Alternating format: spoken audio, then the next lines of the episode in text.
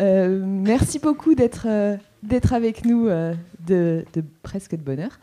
Euh, nous, on est l'équipe de la revue dessinée, euh, trimestrielle d'information en, bande dessinée.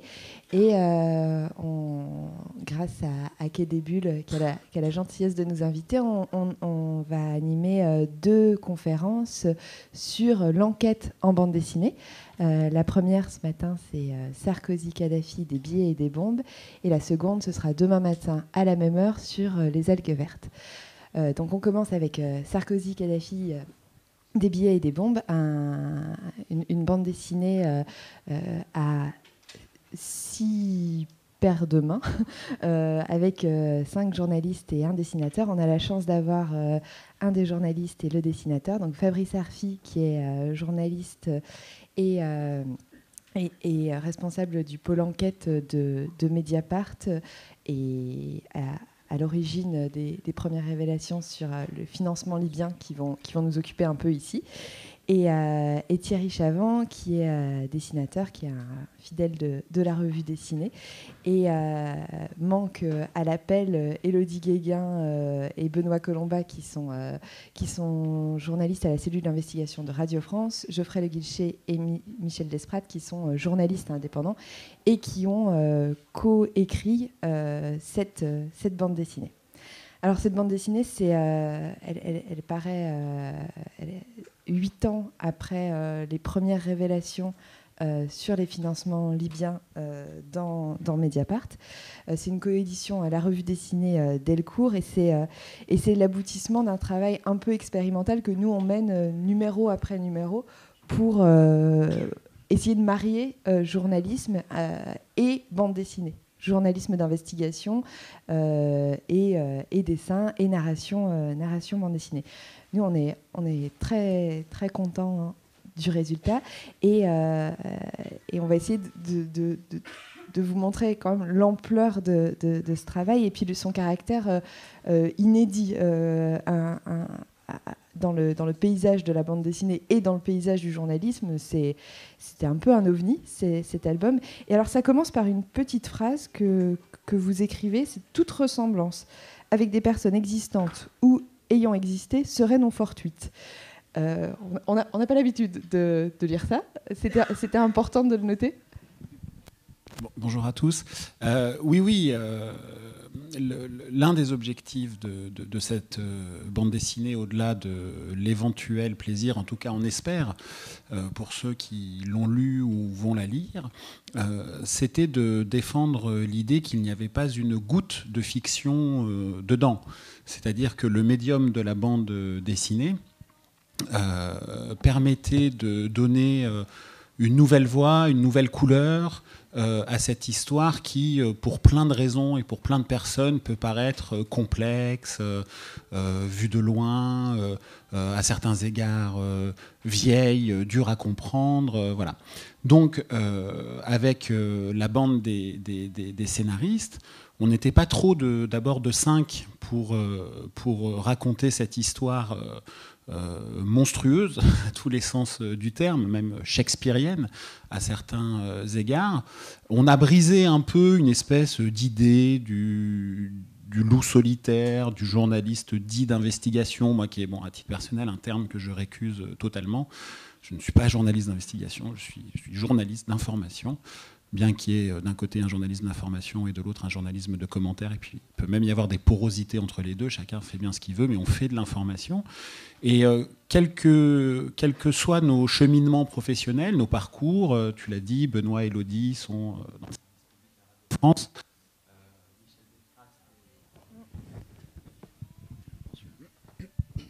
Michel Despraxt et, Geoffrey Le Guilcher sont, journalistes euh, indépendants, on a décidé de euh, mutualiser l'intégralité de nos savoirs euh, respectifs sur, sur cette histoire, de les partager et d'essayer d'en faire un scénario, une narration dont on a tout confié à Thierry pour qu'il la mette en dessin, qu'il la mette euh, qu'il la mette en scène comme il, sait, euh, comme, comme il sait le faire, avec un objectif euh, qui était de pouvoir parce que je crois très fort, moi, à la diversification de l'enquête journalistique, toucher un public qui, a priori, ne se sent pas en affinité avec ce type de, de dossier qui tâche, les affaires, et que, bah, voilà, comme dans une bonne tragédie grecque, avec un début, un milieu et, une fin, euh, un objet comme, euh, comme celui-ci est euh, plus efficace que, par exemple, les 100 articles qu'il y a aujourd'hui dans le dossier de, Mediapart sur, sur cette affaire. Alors, je, finis les présentations parce que j'ai l'habitude de, lui tourner le dos et, et on a vu surgir un dessin de, Thibaut Soulcier qui qui va nous accompagner euh, euh, et, nous caricaturer euh, à loisir. Et, avec moi, Sylvain Ricard, qui est un, des cofondateurs de la, de la revue dessinée.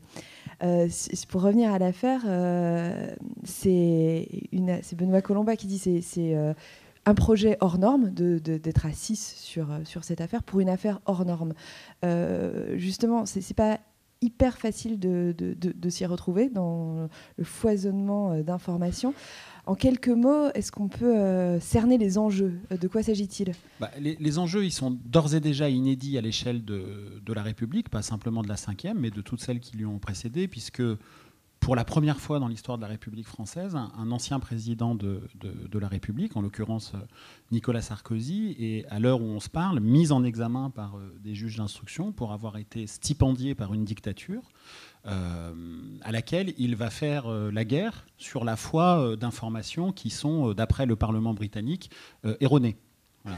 en une phrase, c'est ça l'histoire. Et elle est hors norme, comme le dit très justement Benoît Colomba, parce que au soupçon de l'argent sale, c'est ajouté euh, la guerre. Au soupçon des billets, c'est ajouté euh, le sang. Non pas que nous défendons euh, l'idée conspirationniste que la guerre en Libye en 2011 est une création de, de, de l'équipe Sarkozy. Pas du tout. Il y a eu les printemps arabes, une vague merveilleuse d'émancipation des, des peuples d'abord en, Tunisie, puis, euh, puis en Égypte. Évidemment que dans la ville rebelle de Benghazi, il y a eu des dissidences, et euh, la, Libye de, de, Muammar Kadhafi était tout sauf une démocratie, donc il y a eu de la répression, il y a eu un début de, guerre civile. En revanche, il y a eu un effet d'opportunité qui a eu lieu à, ce moment-là, et l'idée selon laquelle, comme elle a été défendue également par euh, Bernard-Henri Lévy, qui a été... je ne suis pas du tout dans le BHL bashing bas du front, mais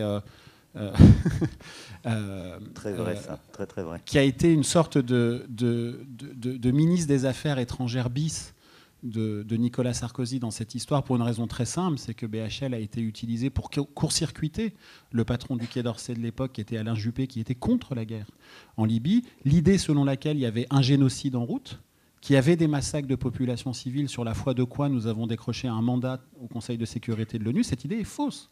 Cette idée est fausse. J'ai rencontré BHL euh, pour euh, un livre qu'on a, fait avec un collègue de Mediapart, euh, Karl Lasquet, sur, l'affaire, et il m'a reconnu. les yeux dans les yeux, comme aurait dit un, ancien ministre du budget, que oui, il n'y avait pas de massacre de population civile. Voilà. Alors qu'il a écrit, il a dit l'inverse. Alors qu'à la tribune de l'ONU, il a été dit l'inverse. Et c'est cela qui, donne à cette histoire, et je reprends l'adjectif shakespearien, hein, euh, une couleur très particulière, euh, parce que les deux hommes qu'on voit quasiment s'embrasser, métaphoriquement euh, sur la, sur la couverture, c'est vraiment ce qui s'est passé. Je veux dire, tout le monde se rappelle, pour ceux qui sont là, je présume, la, la venue de Kadhafi en décembre 2007 euh, à Paris. Aucune démocratie n'a jamais euh, accueilli le tyran comme ça. Avec la tente bédouine dans les jardins de la République, Paris qui était totalement privatisé, le château de Versailles privatisé pour, pour, le, pour le dictateur. Et c'était un, un, baiser de la mort. Et c'était même aujourd'hui, d'après les juges, je ne suis pas magistrat, mais d'après les juges, ça fait partie du, du champ des contreparties à la corruption. Euh, puisque vous savez, dans la, corruption, c'est un pacte passé entre deux hommes, donc il faut qu'il y ait la rencontre d'intérêts convergents. Euh, il faut qu'on voit à peu près pour l'équipe Sarkozy peut être, quels quel peut être les intérêts, celui du financement, pas que politique, hein, pas que politique d'après la justice. Il y a un homme qui est mis en examen, qui est en train de dépasser Patrick Balkany en termes de CV judiciaire, qui s'appelle Claude Guéant. Lui, il est mis en examen dans cette affaire parce que il a reçu, avec des montages extrêmement compliqués qui passent par l'Arabie Saoudite, la Malaisie et plein de, de, pays exotiques et de places offshore, de l'argent, 500 000 euros pour pouvoir s'acheter un appartement. c'est de l'argent qui vient de Libye. Hein, donc il y a aussi de l'enrichissement euh, personnel dans, cette affaire. Et l'actuel président de la commission des finances de l'Assemblée nationale, M. Eric Woerth, est mis en examen aussi dans le dossier parce qu'il était le trésorier de la campagne que la justice euh, soupçonne d'avoir été notamment financée par des fonds euh, occultes, libyens. Eh bien, cette histoire entre ces deux hommes, Sarkozy et Kadhafi, c'est d'abord une histoire de lune de miel. C'est d'abord une histoire de compromission de la démocratie, du président avec le dictateur, euh, d'un point de vue euh, politique, d'un point de vue diplomatique, d'un point de vue sécuritaire. Et, c'est toute la folie de la situation aujourd'hui. On a un Sarkozy qui nous dit Mais quoi? C'était un dictateur sanguinaire, mais, qui l'a accueilli? Qui lui a offert du matériel d'espionnage pour espionner la population, qui a été utilisé d'ailleurs pour réprimer, arrêter, torturer et même tuer les dissidents au moment de la Révolution en 2011, qui lui a donné le lustre de la diplomatie française, c'est Nicolas Sarkozy. Hein. Kadhafi, c'était un, très grand connaisseur de la Révolution française. Euh, et voir cet homme qui était l'ancien paria euh, à la tête de l'État terroriste, hein, Kadhafi, c'est quand même un, gars qui a fait sauter deux avions de ligne en, vol. Hein. c'est le DC-10 UTA et euh, c'est des centaines de personnes qui en vol explosent euh, parce que euh, Kadhafi était un, terroriste. Eh bien, c'est lui qu'on accueille comme ça euh, en France, qui du coup porte bien ce nom, non pas du pays de la Déclaration des droits de l'homme, le pays des droits de l'homme, mais le pays de la Déclaration des droits de l'homme, comme l'avait dit un jour Robert Badinter. On, le voit, c'est très complexe, c'est très compliqué. Il y a énormément de, de choses qui sont qui s'imbriquent les unes dans les autres. Euh, euh, il y a l'enquête de Mediapart, de la tienne et celle de, de Karl. Il y a celle de Benoît Colomba et Elodie Guéguin, celle de Michel et de Geoffrey. Comment est-ce qu'on fait pour se dépatouiller euh, de tous ces éléments, de toutes ces informations pour arriver à faire un livre qui soit cohérent, qui puisse se lire relativement facilement en 200 pages? C'est une question peut-être euh, pour vous deux, parce que je pense qu'il y a eu un travail d'abord de, scénario pour vous accorder les uns avec les autres au niveau des, journalistes. Et puis surtout Thierry, on a vu une image de Thibault, là, effectivement, euh, Fabrice est arrivé avec, avec des milliers et des milliers de pages d'informations. Comment est-ce qu'on est se débrouille avec tout ça? Bah, Techniquement, ils avaient formé un pool où euh, chacun travaillait des, les parties qu'il maîtrisait, c'est ça, hein, tu me coupes, enfin oui, si une connerie. Et c'était euh, Michel et Geoffrey qui centralisaient ça et euh, en faisaient quelque chose d'extrêmement condensé en fait que je puisse adapter après en BD. il fallait créer la BD en fait à partir de Mais moi, ce que je, voulais faire une parenthèse, c'est par rapport à ce que racontait Fabrice avant, et plus globalement mon travail au sein de la revue dessinée, c'est une, information que je trouve qu'on ne rencontre euh, pas tellement aujourd'hui dans les médias, à part dans Mediapart particulièrement, mais euh, on allume la télé, on ne voit pas des choses aussi structurées euh, qui regroupent autant de, faits, d'informations. Et pour le travail autour de cet album, ce qui est incroyable, c'est que je pensais connaître un peu l'histoire. Et en fait, pas du tout. C'est quelque chose qui accumule des tas de strates de faits et qui est extrêmement cohérent. Euh, après le travail de la mise en BD, il était génial parce que euh, j'ai pu euh, faire tout ce qui se fait en BD aujourd'hui. C'est-à-dire autant des, schémas qui permettent d'expliquer des trucs très complexes que des scènes d'action qui ont eu lieu. Il y, a un pouvoir de toute manière au avec la BD dans la revue dessinée qui est une synthèse en fait. Très bien. Voilà, je ne sais pas si j'ai répondu. Mais ce qui est, formidable, euh, c'est que la, bande dessinée, en l'occurrence, un défaut de perspective dans, le dessin. Thibaut, c'est pas la bonne perspective. Euh, ce qui est formidable avec la, bande dessinée, c'est que précisément, elle montre ce que nous, dans un, article ou dans un sujet radio, on ne peut pas montrer, on ne montre pas. Euh, les, les, conciliabules, les discussions euh, secrètes, les remises d'argent. C'est-à-dire que ça vient combler les entrelignes qu'il y a dans chacun des, articles. Alors, euh, comme je vous l'ai dit au tout début, nous, on avait l'obsession de la, véracité de, ce qu'on racontait. Et donc, on a appliqué avec euh, Thierry euh, au dessin exactement les canons du journalisme. Hein. le journalisme n'est pas une discipline hors sol qui ne serait pas coiffée par une responsabilité, y compris pénale. Euh, cet album, qui a d'ailleurs été relu par un, par un, avocat, comme les articles de Mediapart, comme les sujets de Radio France, euh, sont soumis à la loi de 1881, qui est la très grande loi sur la liberté de la presse euh, en France, qui est l'une des dernières conséquences de la Révolution française, même si c'est 90 ans après, et dont je rappelle toujours l'article premier qui est absolument sublime, qui dit que l'imprimerie et l'édition sont libres, point. C'est l'une des, des très rares lois du corpus législatif français qui n'a pas, vous savez, le sauve d'exception tout de suite. C'est-à-dire la dérogation qui permet de contourner le principe général qu'on vient d'édicter. Bon, bien tout ça, il y a des règles. Hein. Euh, euh, cet album peut être poursuivi devant un tribunal correctionnel. Enfin bon, le, délai de trois mois pour le faire a été dépassé, donc, mais il aurait pu.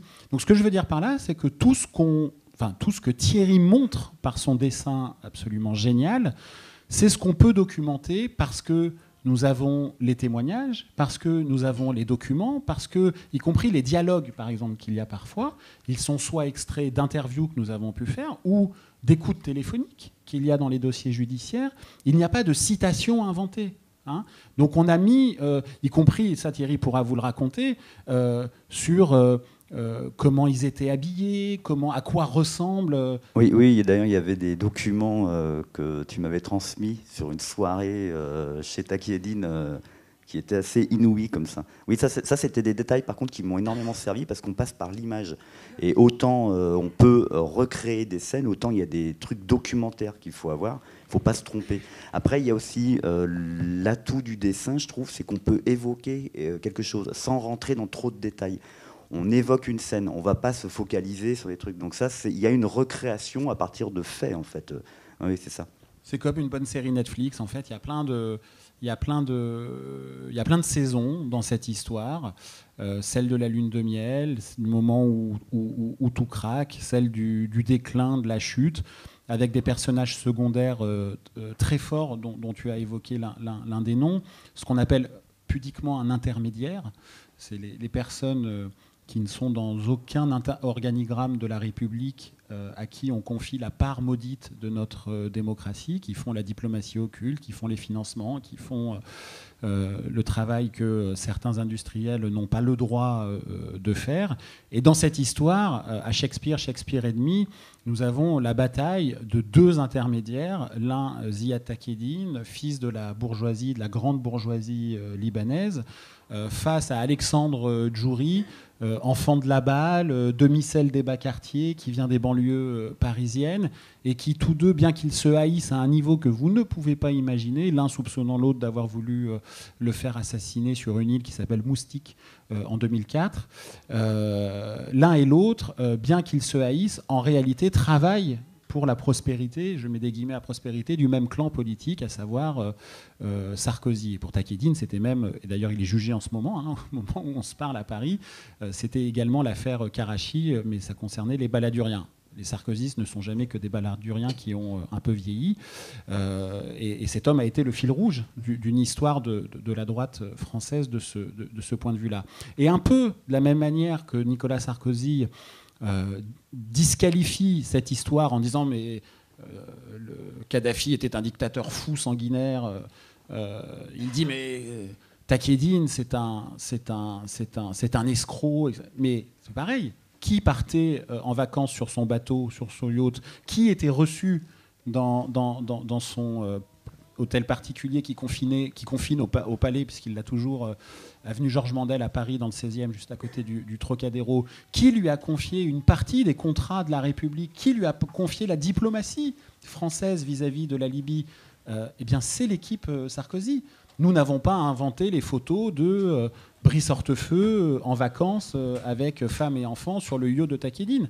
Nous n'avons pas inventé les photos de, comment il s'appelle, Jean-François Copé, euh, euh, nageant dans la piscine de, de Ziad Takieddine juste avant de devenir ministre du budget laquelle piscine appartient à un complexe au Cap d'Antibes qui est une fraude fiscale, ça a été jugé comme tel, qui n'est pas déclaré au fisc. Donc nous avions littéralement le futur ministre du budget qui barbotait dans la fraude fiscale du, marchand d'armes. Voilà. Et donc nous, par les faits, par le dessin et sa puissance, comme tu disais, l'ellipse, l'évocation, euh, montrer des scènes qui relèvent littéralement de la, de la série. Hein. Il y a des scènes... Euh, euh, d'exfiltration, par exemple, quand on découvre que le directeur de cabinet de, de Muammar Kadhafi, qui s'appelle Béchir Saleh, qui est recherché par euh, la Libye, euh, libéré par, euh, par la guerre, il y a une notice rouge d'Interpol, c'est-à-dire un mandat d'arrêt international qui le vise, bien on découvre que cet homme vit en France, il est protégé par l'administration française, celle de Nicolas Sarkozy, et alors que Mediapart vient de faire des révélations au mois d'avril 2012 sur le dossier,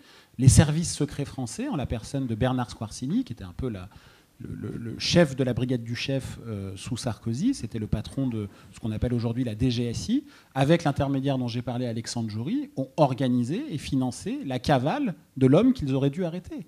Et c'est une scène qui, ça rejoint ce que tu dis, de, de mon point de vue, peut-être je me trompe, mais aurait dû faire l'ouverture de, tous les journaux, des matinales, du 20h. Rendez compte, la France exfiltre l'homme qui est au cœur des secrets financiers de l'affaire probablement la plus importante que la République ait connue, alors qu'ils auraient dû l'arrêter, et ça passe.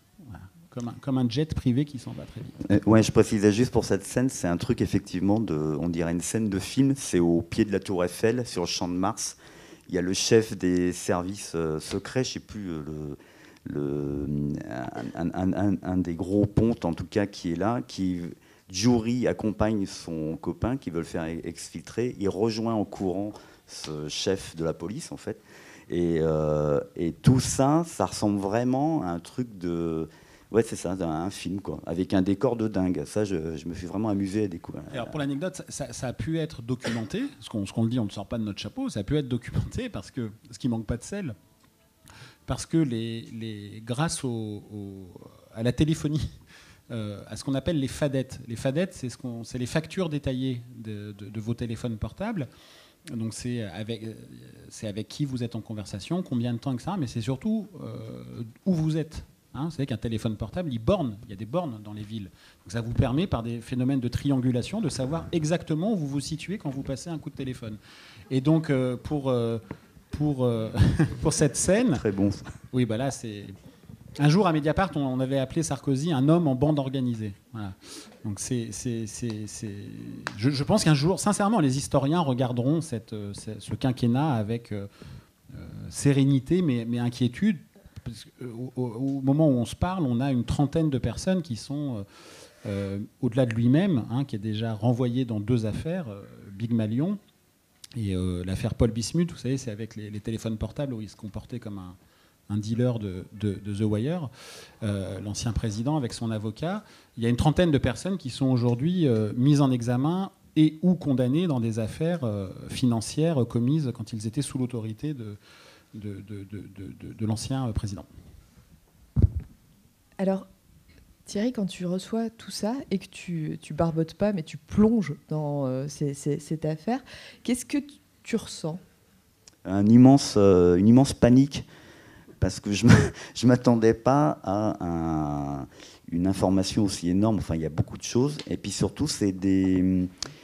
Il y a une mise en place qui est quand même assez complexe. Euh, Fabrice vient d'en parler. Il y a la documentation, il y a, il y a la réinvention aussi, le, découpage, le fait de faire une BD, quoi, de faire une BD de, trucs. Alors il y a des choses faciles comme euh, ce que disait Fabrice, c'est des scènes qui existent, mais il faut quand même les storyboarder, les mettre en place et tout. Il y a, et puis il y a d'autres choses euh, qui sont plus du domaine du symbolique. Par exemple, il y a, il y a une séquence où, euh, à un moment donné, Kadhafi a pris une importance dingue et a gêné euh, les gouvernements. Ça, Fabrice pourra peut-être mieux l'expliquer que moi, mais visuellement, j'ai représenté un Kadhafi géant qui marche dans le désert, qui devient gigantesque, qui gêne tout le monde en fait, qui traverse même la couche d'atmosphère pour foutre en l'air un satellite de télécommunication qui, va, qui est, qui est l'une des choses qui gênent en fait les, les, autres États et en partie l'État français. Euh, mais voilà, il y a, y, a, y a, une espèce de. Voilà, il y a plein de choses symboliques comme ça qui sont assez drôles à représenter et qui, pour moi, font partie de la force de la BD. C'est qu'on ressent immédiatement euh, un sentiment, quelque chose par rapport à ce qu'évoquent les journalistes, en tout cas, l'information même. Tu parles de symbolique et, de différentes euh, manières de dessiner les choses. On voit sur les pages souvent ce petit personnage orange. Là. Vous pouvez nous dire qui c'est et à quoi, il sert? Oui, alors ça c'est une super astuce. C'est euh, Franck Bourgeron, donc l'autre associé de la revue dessinée, qui est lui-même auteur de BD et qui avait eu cette idée qui était géniale. C'était de, c'est la voix des journalistes, c'est la voix de, la totalité de la synthèse en fait. Il nous explique ce qui se passe. Et ça, c'est vraiment un atout majeur dans ce livre parce qu'il intervient et c'est très drôle, c'est un gimmick en fait. Il est soit tout petit dans une poche, il se balade, il espionne, il commente, euh, il arrive avant, pendant ou après. Euh, c'est une, interruption. Pour moi, c'est l'information en fait. C'est ce qu'elle devrait être. C'est une petite synthèse, une petite explication de texte. Euh, il est très important dans l'histoire. Et il est très important juridiquement. cette espèce de Jiminy Cricket. Euh, oui, c'est vrai. C'était. C'est la, voix intérieure des cinq, c'est que par ailleurs, mais c'est pas que juridique, c'est aussi. Il arrive pour dire attention, un tel dément ça. Un tel dit que ça, ça s'est pas passé comme ça. Et euh, même si, euh, d'après les, juges d'instruction, il y a, je ne vais pas vous, assommer de, de, juridisme, mais un faisceau d'indices graves et ou concordants qui justifie la mise en examen, Hein, quand il y a une mise en examen, c'est parce que des juges estiment qu'il y a, selon le code de procédure pénale, un faisceau d'indices graves et ou concordants. Et c'est parce qu'on est mis en examen qu'on est présumé innocent. Hein. Hein, c'est quand on est mis en cause qu'on est présumé innocent. Ça veut dire que nous, on ne peut pas présenter des gens comme coupables pénalement des faits.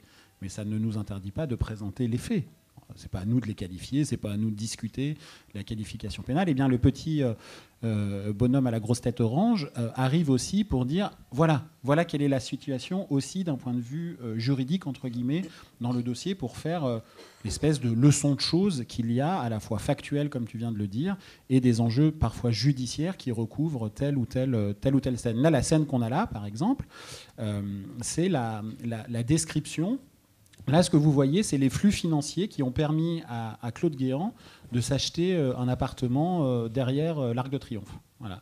Donc, quand on a été directeur général de la police nationale, directeur de cabinet du ministre de l'Intérieur, directeur de cabinet du ministre de l'Économie et des Finances, secrétaire général de la présidence de la République et ministre de l'Intérieur, eh pour acheter un appartement, il faut que l'argent parte d'un compte d'un Saoudien en Suisse, arrive en Malaisie, soit transféré sur le compte en banque à la BNP de M. Euh, Guéant, et les 500 000 euros partis du compte suisse du Saoudien sont ensuite compensés par une escroquerie faite en Libye entre messieurs Djouri, l'intermédiaire dont j'ai parlé tout à l'heure, et Béchir Saleh, le directeur de cabinet dont j'ai parlé euh, tout à l'heure. Le même Claude Guéant dans cette histoire, et on a, on a, on a fait la scène parce qu'elle est, elle est cocasse, qui, euh, non content d'avoir été le directeur de cabinet de, du ministre de l'Intérieur candidat à la présidence en 2007, a été aussi son directeur de campagne.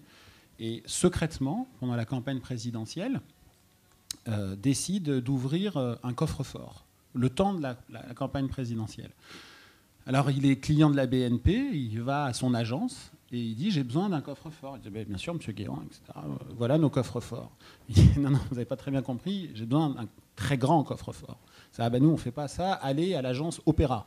L'agence Opéra de la BNP à Paris, c'est là où ils tournent les pubs. L'agence euh, un peu star de, vitrine de la BNP. Et là-bas, il loue une chambre forte si grande qu'un homme peut y rentrer debout. Hein. et il y va sept fois le temps de la campagne présidentielle. Et quand en garde à vue, euh, M. Guéant, qui, dont j'ai fait le CV hein, administratif, est interrogé sur euh, ce coffre, il a dit que c'était pour y mettre des discours de Nicolas Sarkozy. Donc peut-être qu'on tapait des, gros discours avec des gros claviers, des gros mots, ça hein. prend beaucoup de place, voilà. Mais, mais, voilà quel est le, ce qu'on veut aussi raconter. Ça, évidemment, ça nous fait sourire, et c'est, mais ce que, ce que raconte aussi cette, euh, cette, cette bande dessinée, cette histoire, et moi, c'est l'invariant avec, je dirais, les paradis fiscaux de, de, toutes les affaires que j'ai croisées. Ça fait 20 ans que je fais ce métier. C'est le sentiment d'impunité. Cette histoire est une histoire sur le sentiment d'impunité. Vous savez, on peut se poser la question de mais pourquoi les policiers euh, euh, mini incise, hein, pour que ce qu'est la lutte anticorruption dans ce pays. Cette affaire, il n'y a pas un policier détaché à temps plein sur ce dossier en France. Il n'y a pas un policier détaché à temps plein. Hein, l'affaire de l'ingérence russe euh, aux États-Unis, c'était 70 enquêteurs du FBI à temps plein, sous l'autorité d'un procureur général détaché à temps plein, avec 11 avocats pour sécuriser la, procédure. Là, les juges qui ont ce dossier, ils en ont 90 euh, autres euh, de, même ampleur. Peut-être pas politique, mais de même ampleur en termes de, volume de travail. Bon. on se demande, mais pourquoi les policiers ils font des perquisitions, par exemple 8, 9, 10, 12 ans après les faits? Mais parce que le sentiment d'impunité est tel que ces gens-là gardent des choses chez eux, incriminantes. Je ne peux, je, je pas monopoliser la parole, mais, mais l'histoire de la, découverte des 500 000 euros de Claude Guéant, elle est, elle est géniale. Claude Guéant, il est perquisitionné par un service de police. Ah, bah, merci. On peut le garder celui-là? Très bien. Allô Edoui, un truc. Euh, euh, Claude Guéant, il est perquisitionné en février 2014 euh, par euh, la brigade financière dans l'affaire Tapi. Et les policiers, c'est pas eux qui ont en charge l'affaire libyenne, c'est un autre service de police. Et donc ils perquisitionnent Guéant, et là, dans une chemise, ils trouvent un document, et ils appellent les petits copains de l'Office central de lutte contre la corruption pour leur dire, les gars, qui eux ont la charge de l'affaire libyenne, ce serait bien de passer chez, chez Monsieur Claude. Euh, donc la brigade financière s'en va, il est midi, et à 14h, l'office anticorruption, ding dong, ressonne, Guéant, bonjour, ah encore, bon, très bien, je vous en prie, dans la même journée. Hein. Et donc les policiers vont euh, dans la pochette indiquée, qui était toujours là, et qu'est-ce qu'ils découvrent? Ils découvrent le fameux bordereau de l'arrivée des 500 000 euros dont je vous ai parlé, euh, venant de Malaisie. Et à côté, il y a des documents qui sont des documents manuscrits en tête du ministère de l'Intérieur. Il y a écrit Dîner Ziyad Takedine, appelé Alexandre Djouri. Libye, Kadhafi. Voilà, euh, qui sont des notes qu'il a pris, bon, je ne sais pas comment, enfin, pourquoi exactement, mais voilà. Et, ça, c'est la matérialisation du sentiment d'impunité. Et pourtant, on est, février 2014, on est sept ans après les faits. On est six ans après le versement des 500 000 euros qui a lieu euh, deux mois après la visite de Kadhafi, euh, de Kadhafi à Paris. Et c'est aussi ça qu'on veut montrer par le dessin. Là, ce que tu racontes, je trouve c'est important, c'est que, mais c'est Benoît qui le résumait très bien en parlant de la BD. Il disait que c'était euh, une BD, mais moi je trouve c'est en général votre travail. Ça interroge le système dans lequel on vit aujourd'hui. C'est la société dans laquelle on est. Démocratiquement, on élit des, gens, on est tous, euh, on leur fait confiance. On a l'impression qu'eux-mêmes clament cette espèce de transparence, d'honnêteté, de probité et tout. Et on se retrouve avec, mais sans cesse, euh, ce, genre de, de fait. Et dans la bande dessinée, c'est colossal. Moi, je m'attendais pas. Euh, tout le travail, d'ailleurs, ça a été souvent ça. C'est les quelques réunions que j'ai pu avoir avec vous. Euh, je tombais de ma chaise. Enfin, c'était des chocs parce que j'ignorais qu'il y avait des choses comme ça qui pouvaient se passer avec euh, des gens en cravate, très polis, très corrects et tout ça. C'est une bande de, mafieux, en fait, dans, cette histoire. Oui, mais. Regardez le retour de, bâton que ça peut être si on, prend, on fait un petit pas de côté sur des, des amis de M. Sarkozy, les Balkany. Ça marche toujours, les Balkany. Superbe BD aussi, je pense. C'est bizarre que ça n'a pas encore été fait. Mais regardez ce que. Ce que parce que nos rires sur les Balkany disent quelque chose. Hein. Ils, sont, ils sont bavards parce qu'il y a ce côté un peu audiard des Balkany. Euh, bien sûr, il y a ce côté même guignolesque des, des, Balkany. Mais attention, qui dit quelque chose de, de 30 ans d'impunité dans, dans, une république bananière qui était celle, la république bananière du 9-2 des, Hauts-de-Seine. Et aujourd'hui, euh, Madame Balkany, qui est euh, trop malade pour aller en prison, c'est ce que disent les jugements, mais pas assez manifestement pour diriger la ville à la place de, son mari, passe son temps sur euh, BFM TV. Hein, BFM, c'est un peu le voile, Balkany, Balkany, le voile, le voile, Balkany. Bon. pour dire je vous, jure, je la, cite, hein, euh, parlant de, Patrick, la bouffe est dégueulasse en prison. Bah ouais, mais si tu avais payé tes impôts, elle serait peut-être meilleure, en fait, la bouffe en prison. C'est ça dont on parle. C'est ce que je veux dire par là en disant ça, c'est euh, l'argent dont on parle, les dérives démocratiques dont on parle, ou adémocratiques, je ne sais pas comment il faut dire, la, la fraude fiscale, parce qu'il y a aussi évidemment de la fraude fiscale là-dedans. Hein, un paradis fiscal, ce n'est pas simplement un lieu pour éviter de payer l'impôt, c'est des boîtes noires qui permettent de dissimuler euh, l'origine et la destination de l'argent sale. Bon, tout ça, en fait, c'est de vous dont ça parle. Thierry, quand il dit, quand il nous racontait tout ça, moi j'étais. En, fait, Thierry, par son dessin et dans nos discussions, il est vraiment, je, il est le personnage principal du livre, Thierry, qui est le personnage invisible de ce bouquin. C'est le citoyen. La démocratie dont on parle, c'est la vôtre. L'argent dont on parle, c'est le vôtre. la corruption, on a toujours l'impression que les affaires, c'est une sorte de tir au pigeon, des faits divers financiers plus ou moins spectaculaires, avec des gens connus qui parfois s'en sortent, parfois s'en sortent pas, etc. Mais, mais, mais ça a un coût. Je veux dire, ça a un coût. Euh, ça a un coût, c'est notre, euh, notre rapport à ceux qui nous représentent, euh, le sentiment d'une justice à deux vitesses. et puis ça a un coût financier. Cet argent, il est pris dans vos poches l'argent de la fraude fiscale, concrètement, un fraudeur fiscal, concrètement Jérôme, Cahuzac, c'est quelqu'un qui rentre dans un hôpital. c'est quelqu'un qui rentre dans un hôpital et qui défonce tout. C'est quelqu'un qui rentre dans un commissariat et qui casse le matériel. C'est quelqu'un qui rentre dans une école et qui, et qui défonce les tables et les chaises. C'est ça un fraudeur fiscal. C'est celui qui détruit le patrimoine de ceux qui n'en ont pas et qui s'appelle le, le service public. Eh bien, cette histoire, avec son côté évidemment très spectaculaire, la démocratie, la dictature, euh, l'argent, le sang, les billets, les bombes, etc., mais ne dit rien d'autre que, que, cela de, mon point de vue. Thierry, tu te reconnais dans le citoyen euh euh, Oui, non, non, c'est très exactement ça. Ben, les réunions qu'on faisait, moi j'étais... En, fait, je crois que le souci, c'est qu'on pense qu'on est informé.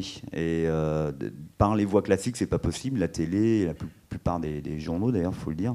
Euh, mais du coup, ouais, c'était, à chaque fois, c'est un choc. Et c'est, c'est un peu le boulot de Mediapart et de la revue dessinée, c'est de donner une synthèse euh, globale. Je sais plus quelle était la phrase. c'est expliquer le monde, en fait. C'est de comprendre les tenants et les aboutissants. Et ce que disait Fabrice là, c'est très très important. C'est vrai qu'aujourd'hui, on nous parle d'une dette, d'un pays en crise, il n'y a plus d'argent en gros, mais là, ça coule à flot. Il y a des réseaux qui continuent, il y a de l'argent qui est, planqué dans des coffres, pas seulement celui de Guéant d'ailleurs, euh, il y en a partout. Euh, et je trouve très utile de... La, BD là-dedans, elle a un très grand pouvoir, c'est qu'en très peu d'images, très simplement, on arrive à comprendre ça. Juste, pour vous montrer comment on ne veut pas tricher. Il y, a un bon exemple avec cette, cette planche. L'homme chevelu qu'on voit, c'est pas de Villepin, hein, c'est euh, l'ambassadeur de, France en Libye, Jean-Luc Sibud, qui est présent au moment de la première visite de, Sarkozy et Claire euh, à Tripoli. C'était le 6 octobre 2005. Et la dame à côté, euh, c'est la traductrice du Quai d'Orsay. Et on voit l'ambassadeur qui dit à la traductrice, ils ont dû s'en dire des choses. On dit, mais comment, comment vous savez qu'il a dit ça? Ben Parce que Jean-Luc Sibud, il a été entendu par les juges et la police dans cette affaire. il a raconté cette scène et il a dit, parce qu'il a raconté que cette visite était très bizarre. Euh, euh, et, il y a eu en fait un tête-à-tête euh, secret entre, Kadhafi et Sarkozy, sans diplomate, sans simplement les traducteurs. Et il a dit, j'ai dit la, à la traductrice, ils ont dû s'en dire des choses. Donc ça on, peut tout à fait documenter ce qui vient d'être dit. Et le fait que la traductrice dit « je suis tenue au secret professionnel », c'est parce qu'elle a confirmé la scène que je viens de vous décrire, et qu'elle a dit euh, à l'ambassadeur, je ne peux pas vous dire, je suis tenu au secret professionnel. Et d'ailleurs, le policier qui ensuite entend la, traductrice lui dit, mais est-ce qu'ils ont parlé d'argent, du soutien de la campagne? Euh, Et elle dit, je suis tenu au secret professionnel, je ne peux pas vous le dire. Elle me dit, mais vous me le, vous me le démentez? Elle dit, non, je vous le dément pas, mais je peux pas vous le dire. Elle dit, mais vous, le secret professionnel, ça marche pour ce qui a été dit, pas pour ce qui n'a pas été dit. Elle a dit non si je commence à... Voilà. Et donc il y a une scène incroyable, et elle est tout à fait honorable. Hein. C'est tout à fait honorable son point de vue. Le policier s'énerve un peu en disant mais quoi, la, démocratie corrompue, vous pensez pas que c'est plus important que le secret professionnel d'une traductrice? Et elle, elle, elle, défend son bout de gras et, et, je pense qu'il faut lui faire crédit de défendre son bout de gras, même si on est très frustré. Euh, voilà. Et donc, ce que je veux dire par là, c'est que là, vous avez que deux cases. Il y en a, je ne sais pas combien dans la, dans la BD. J'ai pas compté, mais j'ai peur. mais, mais voilà, c'est juste par un, cas d'école, vous montrer d'où ça vient et à quel, voilà pourquoi avec les, tous les copains et Thierry, on a essayé d'être très précis et documenté. Quoi. Je fais juste une aparté, c'est sur la case qu'on a en bas, où le diplomate se jette sur la traductrice pour lui parler. Il y a deux attitudes. Et pour ce genre de, c'est une petite séquence, donc je me suis documenté. Quand on est dessinateur, j'ai été voir. Il y a des interviews du diplomate, on peut les trouver sur YouTube. Euh, la, traductrice, elle, elle, elle, est très très effacée, mais il y a des photos où on la voit. Donc c'est surtout des Sarkozy, Kadhafi, et il y a leur traducteur. Et elle a une attitude réservée, elle essaye de sortir du cadre, on voit qu'elle est très effacée. Donc dans une case comme ça, on peut même indiquer le caractère, les attitudes des personnages. On la voit craintive, c'est l'autorité qui se précipite sur elle, qui lui demande ce qui se passe. Les mains euh, rejointes en retrait, je ne dirai rien. Il y a une attitude qui déjà la reflète. Et lui, il est tout à fait comme ça. C'est quelqu'un, si vous allez voir, Jean-Luc Sigud, il y a des vidéos, très, le diplomate, très, des beaux phrasés, les belles chevelures. Euh, euh, les gestes euh, un, peu, euh, un peu précieux, enfin vraiment complètement comme ça. je pense que c'est quelqu'un qui, qui, attaque pas mal, qui essaie de se renseigner, c'est le but de son boulot. Hein. Donc voilà, ça c'est un exemple de documentation pour une petite séquence comme ça. Quand tu reçois toutes ces documentations, tu n'as pas le sentiment à un moment de détenir quelque chose qui est un peu dangereux? Est-ce que c'est d'ailleurs pas un sentiment que vous avez, les journalistes, quand vous travaillez sur ces choses-là, d'être un peu d'être un peu suivi, d'être un peu écouté, d'être un peu euh, en danger finalement. Est-ce qu'il n'y a pas un risque finalement à travailler sur ces... Alors peut-être moins euh, effectivement réaliser la bande dessinée en tant que dessinateur, mais est-ce qu'en tant que journaliste, il y a un risque que vous calculez, qui est mesuré, qui est réel? Euh, Moi j'essaie de toujours tenir les deux bouts dans cette, là-dessus, c'est que fut-elle de, faible intensité, nous sommes dans une démocratie, nous ne sommes pas en Russie, nous ne sommes pas au Congo, nous ne sommes pas dans plein d'autres pays où enquêter euh, met votre vie euh, en péril. Euh, pour autant, il y a un rapport d'un certain nombre de pouvoirs et de ce point de vue-là, Sarkozy et Macron se ressemblent beaucoup vis-à-vis de la presse qui est pas super rassurant. Euh, de fait, on a été cambriolé à Mediapart, on a été euh, espionné, ça a été raconté par le, Canard enchaîné et, dans un livre sur euh, Bernard Swarsini, qui est celui qui a organisé la cavale du directeur de cabinet de Kadhafi. récemment, j'ai dû personnellement gérer une tentative de perquisition au journal par deux procureurs et, excusez du peu, la brigade criminelle. si, si les symboles ont, du sens, celui-là est quand même extrêmement inquiétant. Euh, mais pour autant, non. En fait, la réponse est, non, c'est-à-dire que nous faisons hyper attention, pas pour notre sécurité physique, mais parce que je pense sincèrement que la publicité, le fait que nous soyons médiatisés, etc., est un vrai bouclier. En revanche, en revanche, euh, pour les sources, ça oui, ça oui, parce que euh, nous, vraiment, c'est pas de la fausse modestie, mais on n'est pas grand-chose, quoi on, fait quand même un métier bizarre. Quoi. On sait rien, on apprend, on transmet. Parce que ça vous appartient en fait. Hein. L'information, c'est un truc qui vous, appartient à vous, pas, à nous. Bon. Et dans cette histoire, d'ailleurs, c'est l'une des, déjà dit, mais c'est l'une des plus belles planches que, je trouve qui est absolument merveilleuse. Dans cette histoire, il y a des gens, il y a des morts suspectes. Il y a euh, un homme qui s'appelle euh, Choukri Ghanem, qui était l'ancien Premier ministre et ministre du pétrole euh, libyen, qui, euh, au lendemain de révélation de, Mediapart, lui s'était enfui euh, à Vienne, en Autriche, euh, a été retrouvé flottant dans le Danube. et cet homme était celui qui, en 2007, consignait dans un petit carnet manuscrit qui a été retrouvé, qui a été authentifié, les versements, une partie des versements, vers le clan Sarkozy. Parce que la difficulté judiciaire de cette histoire, c'est que D'après la justice, il y a eu plusieurs jets de corruption partis de plusieurs dignitaires euh, libyens et arrivés dans différentes poches euh, françaises. Euh, et cet homme, Choukri Ghanem, ça s'est passé comme ça. Il a été retrouvé comme ça, à, 6 h du matin, dans le Danube, à Vienne. la police autrichienne a conclu à un accident sans autopsie. Les services de renseignement américains ont conclu à un assassinat. On, ne sait pas. On ne sait pas exactement ce qui s'est passé. Mais cet homme-là, aujourd'hui, n'est plus là pour témoigner. Et les carnets dont je vous parle sont fondamentaux dans l'enquête pour une raison très simple c'est qu'ils datent de 2007. Qu'ils datent, ils ont été authentifiés comme étant de 2007. Euh, la principale ligne de défense de Sarkozy dans cette histoire, il a un peu bougé parce que, comme beaucoup de, de présumés délinquants, il s'adapte. Euh, il disait mais l'affaire libyenne, c'est une forgerie, c'est une fabrication du régime libyen pour contrer la guerre. Parce qu'on allait leur balancer des bombes sur la tête, ils ont inventé cette histoire. Ah bah ouais, mais s'il y a un gars qui, en 2007, consignait les versements, il ne pouvait pas prévoir 4 ans à l'avance qu'il y aurait une guerre. A fortiori, quand en 2007, On a accueilli Kadhafi comme aucune autre démocratie, je le répète, ne l'a jamais fait. Donc, cet homme et ces carnets-là, ils sont fondamentaux dans l'enquête. Eh bien, cet homme, il est mort comme ça. Il y a eu d'autres personnes qui ont, disparu dans, cette histoire. Nous n'avons pas le fin mot des histoires. Hein. Euh, le dit Béchir Salé, dont je parlais tout à l'heure, le directeur de cabinet, il a, il a longtemps démenti l'affaire. C'est un homme qui a été exfiltré par la DGSE de Libye pendant la guerre. Ils lui ont sauvé la vie une première fois.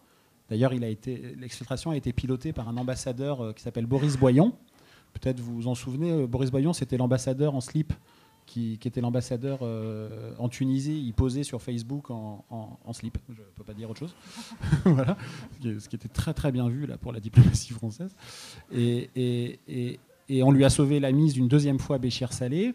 avec la scène de, l'exfiltration au, pied de, la Tour Eiffel. Boris Boyon, pour la petite anecdote, c'est l'homme qui, en juillet 2013, va prendre en jean polo le Thalys pour aller à Bruxelles. Il est gare du Nord. Il y a des douaniers qui viennent le voir en disant Monsieur, est-ce que vous avez euh, quelque chose à déclarer? Il a, il a un sac à dos et un sac. Il dit Non, j'ai rien à déclarer. Il dit Vous êtes sûr? Il dit j'ai rien à déclarer. Très bien, vous pouvez ouvrir, votre, euh, pouvez ouvrir vos, sacs. Il ouvre, et dans un sac, il y a un sac. Il ouvre, et dans le sac, il y a une enveloppe. Il ouvre, et dans l'enveloppe, eh ben, il y a 400 000 euros en liquide en grosse coupure. Des billets neufs dont les numéros euh, se suivent. Euh, voilà ce dont nous parlons. Et d'ailleurs, euh, à la fin de la BD, nous avons mis, je sais plus, une trentaine de, documents authentiques, hein, de documents qui, ont permis, on en a des, centaines, des milliers de documents, mais une trentaine signifiant, pour montrer que tout ce que vous venez de lire repose sur des, faits concrets. Et il y a notamment la photo des billets de Boris Boyan qui ont été pris par les douaniers. Et puis on voyait tout à l'heure, il y a quand même une, euh, une, part de, euh, de, mise en scène. On voyait Cécilia Sarkozy en super héroïne, euh, le bras levé dans le ciel avec sa cape. ça, c'est le moment où le dessinateur n'en peut plus de ses personnages et décide de faire n'importe quoi. En fait, ça, c'est pareil, c'est pendant les bah, là, on entend Fabrice donc évoquer plein de choses et dans mon boulot, mais même pour vous, je pense dans la salle, ça évoque des images. Il y a des choses qui se créent.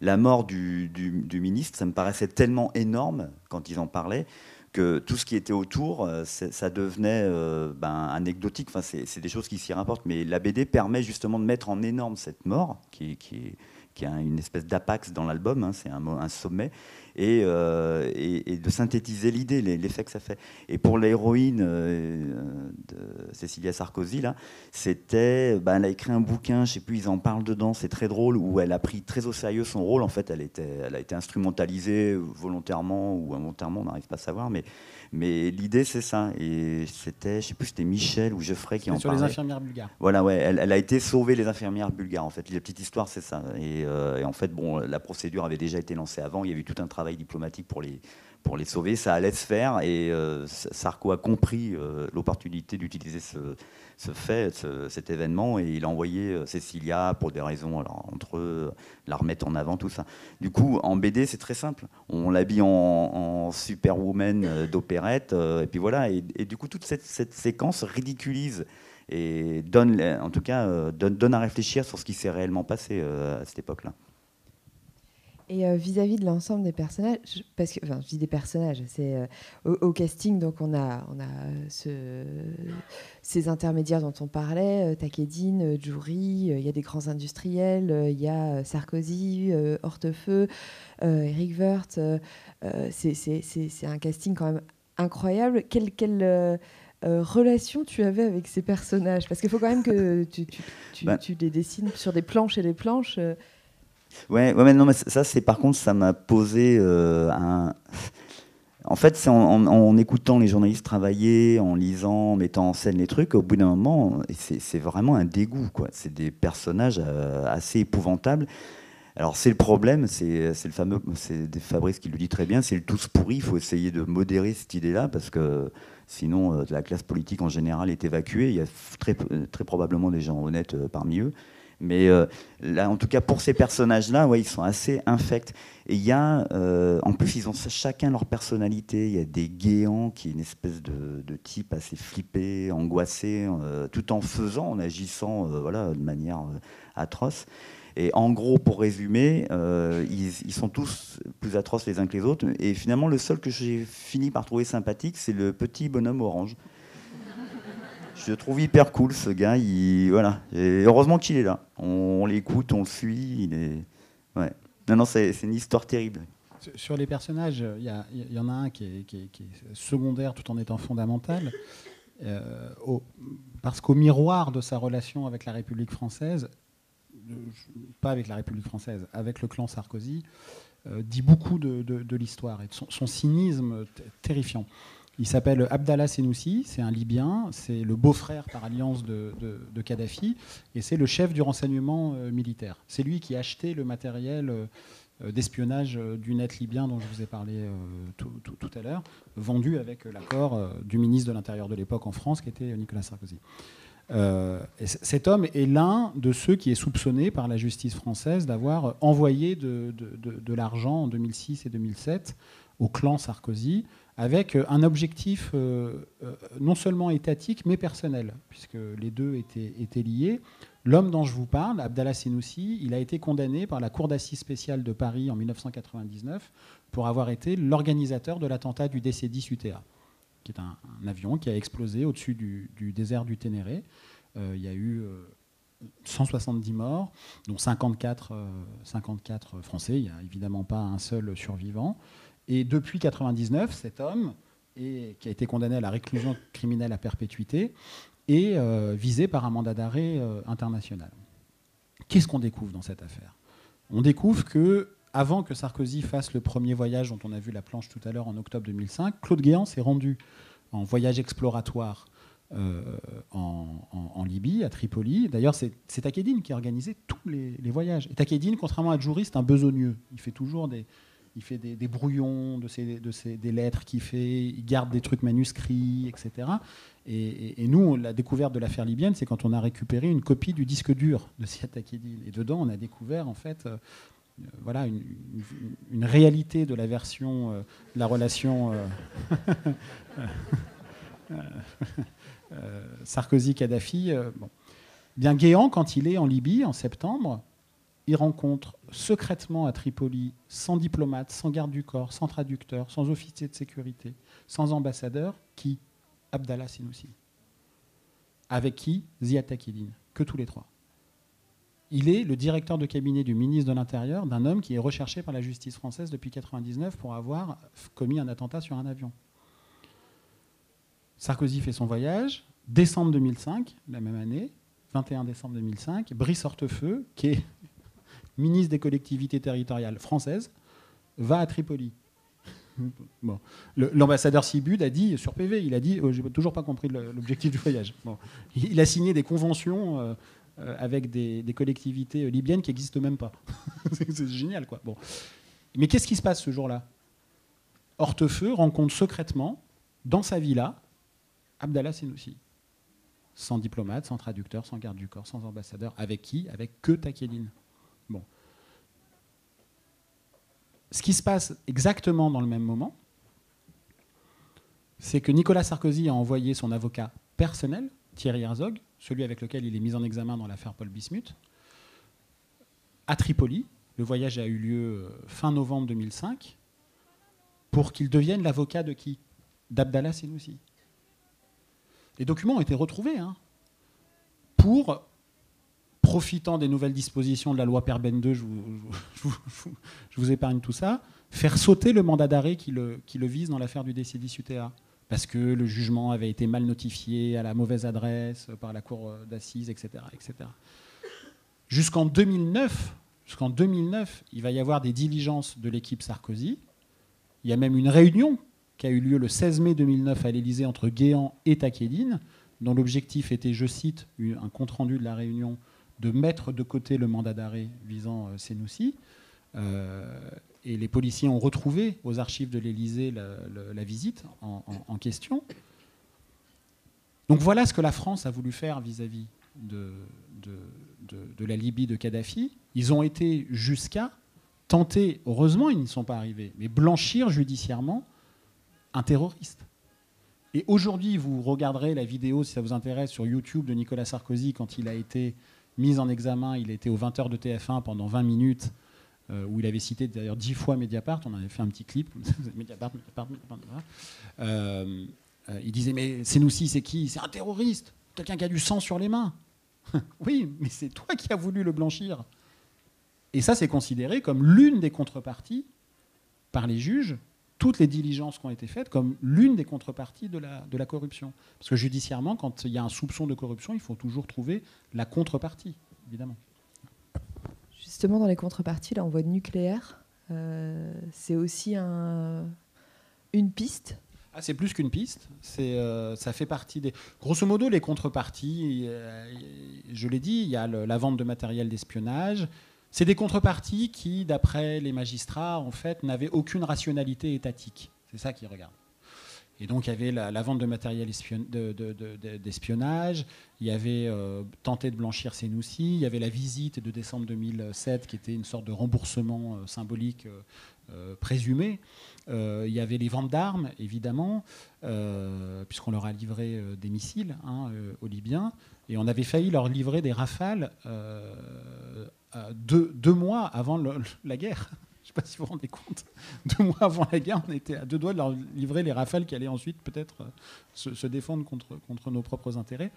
Euh, et il y a en effet le nucléaire, puisque contrairement à ce qui avait été raconté, enfin dit par notamment Claude Guéant à l'Assemblée nationale, oui, on a voulu vendre du nucléaire soi-disant civil à la dictature libyenne contre contre l'avis d'Areva.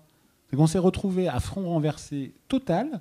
Et Anne Lauvergeon, qui était patronne d'Areva, et d'autres qui ont été entendus dans le dossier, ont dit Mais nous, on était vent debout. Parce qu'on ne vend pas de nucléaire soi-disant civil à une dictature qui n'a pas d'autorité de contrôle. je veux dire, c'est assez simple à, à, comprendre. Eh bien, il y a eu des mémorandums signés de vente de nucléaire. Alors, heureusement, ces choses-là se font euh, euh, sur, euh, sur, euh, sur une échelle de temps qui est très longue, et la guerre et, tout un tas d'événements ont mis fin à tout ça, mais le nucléaire faisait en effet partie de cette relation saumâtre entre les, deux pays. Il y a derrière le financement de campagne de, l'enrichissement personnel, je crois que c'est Guéant qui a qui n'a touché, qui n'a retiré que 800 euros en en un an, quelque chose, euh, quelque chose comme ça. Euh. Il a retiré que 800 euros en 10 ans. En 10 ans. Tout le reste était en espèces. Donc ça, ça, laisse planer. Euh, il y a, y a une, matérialité qu'on arrive à, donner à ces choses-là qui sont assez abstraites, notamment les, les, transferts, les flux financiers, on ne les voit jamais. Et là, avec la bande dessinée, il y a des mallettes il y a des coffres, il y a ces choses qui sont difficiles à, à figurer euh, dans un article de, Mediapart euh, qu'on ne peut pas avoir en, vidéo, euh, qui sont complètement inaccessibles. Qu'est-ce que, la bande dessinée vous a permis, comme ça, comme les mallettes, de, reconstituer, de faire surgir? Ben, pour les, flots de billets, c'est bien sûr l'image de Picsou avec la piscine à billets, parce qu'on est complètement là-dedans. C'est des sommes tellement énormes. on peut remplir des pièces, ça, ça je m'en suis pas privé. Il y a aussi des trucs de dérision. Euh, pour Guéant qui ne retire pas euh, d'argent au distributeur automatique, c'est un distributeur automatique avec une toile d'araignée. c'est des images qui sont parlantes et rigolotes, mais les faits sont extrêmement graves. C'est des trucs, euh, je trouve ça dingue. Très bon.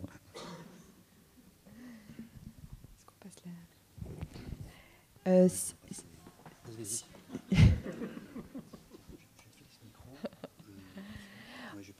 J'imagine qu'il y a des questions dans. on pourrait en poser à l'infini des questions sur cette affaire et sur son traitement en bande dessinée. Euh, nous, on ne va pas monopoliser euh, la, parole. Si vous, vous en avez des questions, la plus dure étant la, première étant la plus difficile à poser. Oui, devant.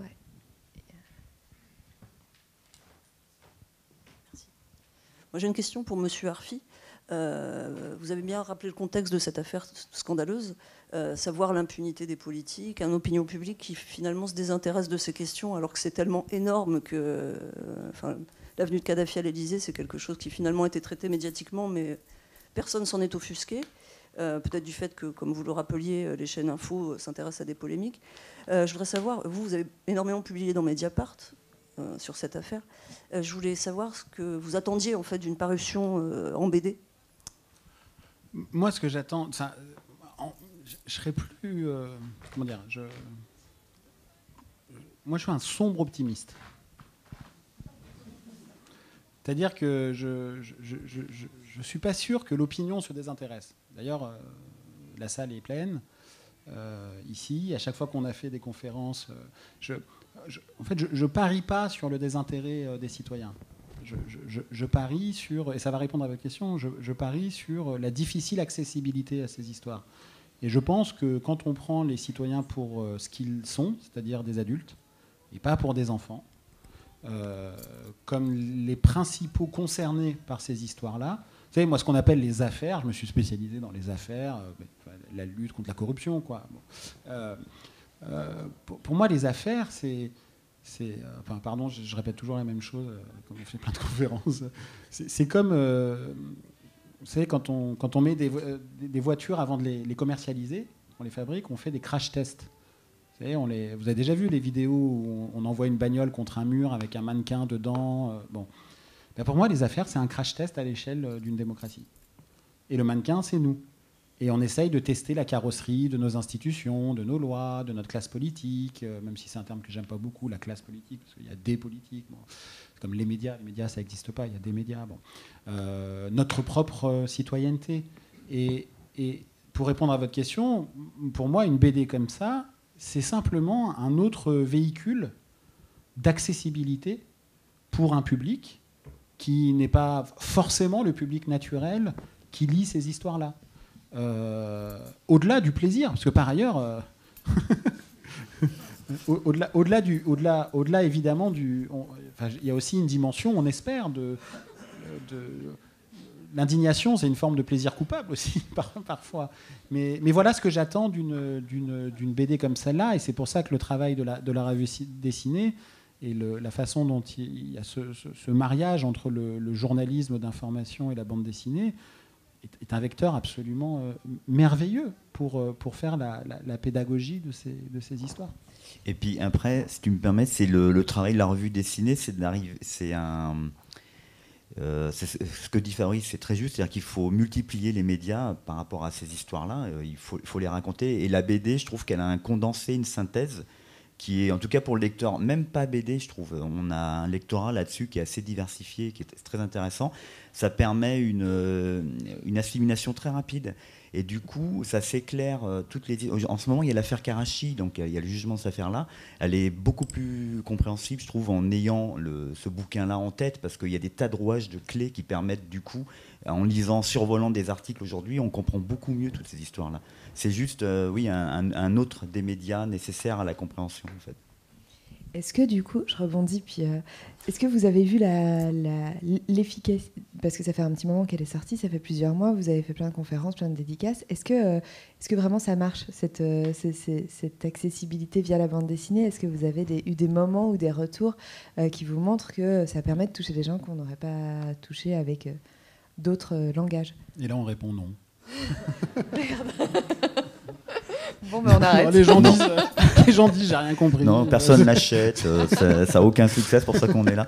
Non, non, non, mais blague à part, on voit bien qu'il y a du monde. Euh, vous êtes là, c'est intéressant. Moi-même, en tant qu'auteur, je me sens plus euh, citoyen comme vous, c'est-à-dire interpellé par ces histoires-là. En rentrant là-dessus, je m'attendais pas à un truc aussi énorme, aussi scandaleux.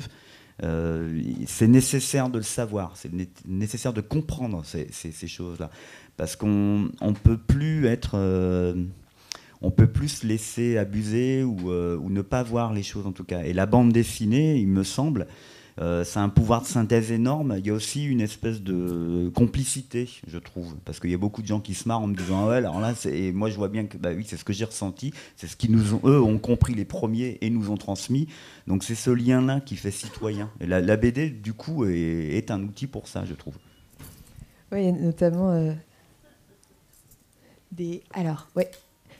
Il y a des clins d'œil avec la coupe de cheveux de Bernard-Henri Lévy que tu as gentiment décoiffé. Enfin, moi, c'est le genre de moment où. oui.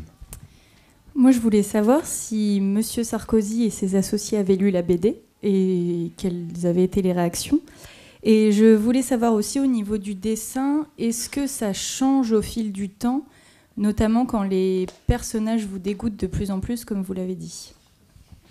Euh, alors pour la première question, c'était Sylvain, il m'avait fait marrer parce que on attendait l'album. Euh, il y a un moment d'impatience pour voir l'album. J'ai dit, j'espère que quand est-ce qu'il arrive, tout ça. Et, dans la foulée, je lui ai dit, euh, je me demande comment va réagir Sarkozy. Et, Sylvain m'avait dit, mais tu sais, il l'a déjà lu. Hein. Il avait déjà eu tous les documents dans tout le monde. Et pour le second, le second truc, je pense qu'il y a dans la BD, c'est possible. Il y a une évolution dans les dessins, c'est-à-dire qu'ils sont de plus en plus méchants et grimaçants, mais je crois que Thibaut est plus fort que moi là-dessus, sur les caricatures. En quelques coups de trait, il sait très bien les, les, signaler. Mais comme on a travaillé d'une manière assez, en gros, euh, chaotique, les scènes que j'ai dessinées au début où les gens étaient plutôt soft et les scènes à la fin où ils sont carrément, euh, ils, sont, plus sinistres, c'est vrai. Hein. Euh, comme tout est comme tout, ça n'a pas été fait dans l'ordre, du coup, je pense pas qu'on s'en rend compte dans la BD. Mais bon, si vous voyez des têtes un peu grimaçantes, c'était la fin. J'en pouvais plus là. pour, répondre à votre première question, ce que je vous disais tout à l'heure, nous, on a envoyé une liste de, questions à Nicolas Sarkozy euh, pour la BD, qui correspond grosso modo à la liste de questions qu'on avait envoyées à Nicolas Sarkozy pour le livre qu'on avait fait avec euh, Karl Lasquet, euh, qu'on a publié d'ailleurs en, annexe du livre.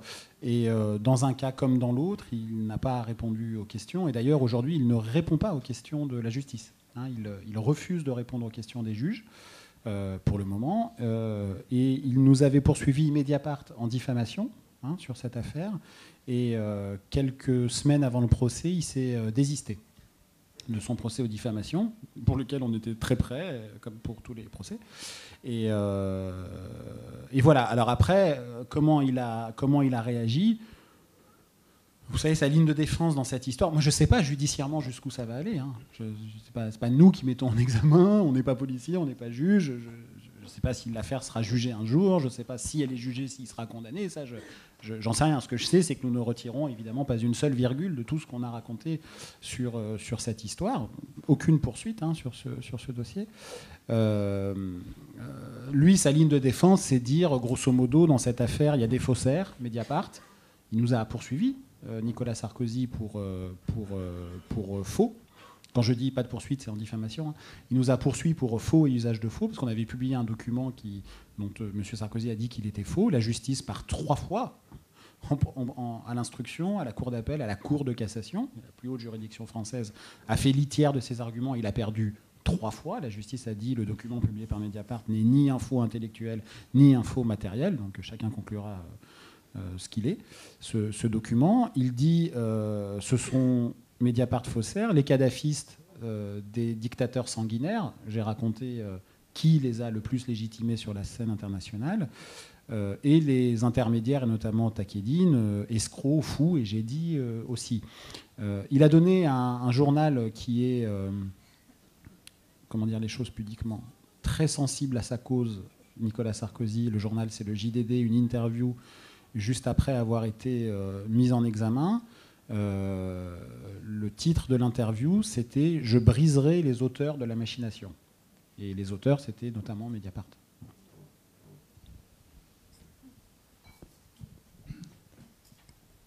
Est-ce qu'il y a d'autres questions? Oui, là au milieu. Est-ce que vous pouvez relever la main? Ouais. Bonjour, merci. Merci déjà à la revue dessinée pour tout ce que vous faites euh, généralement.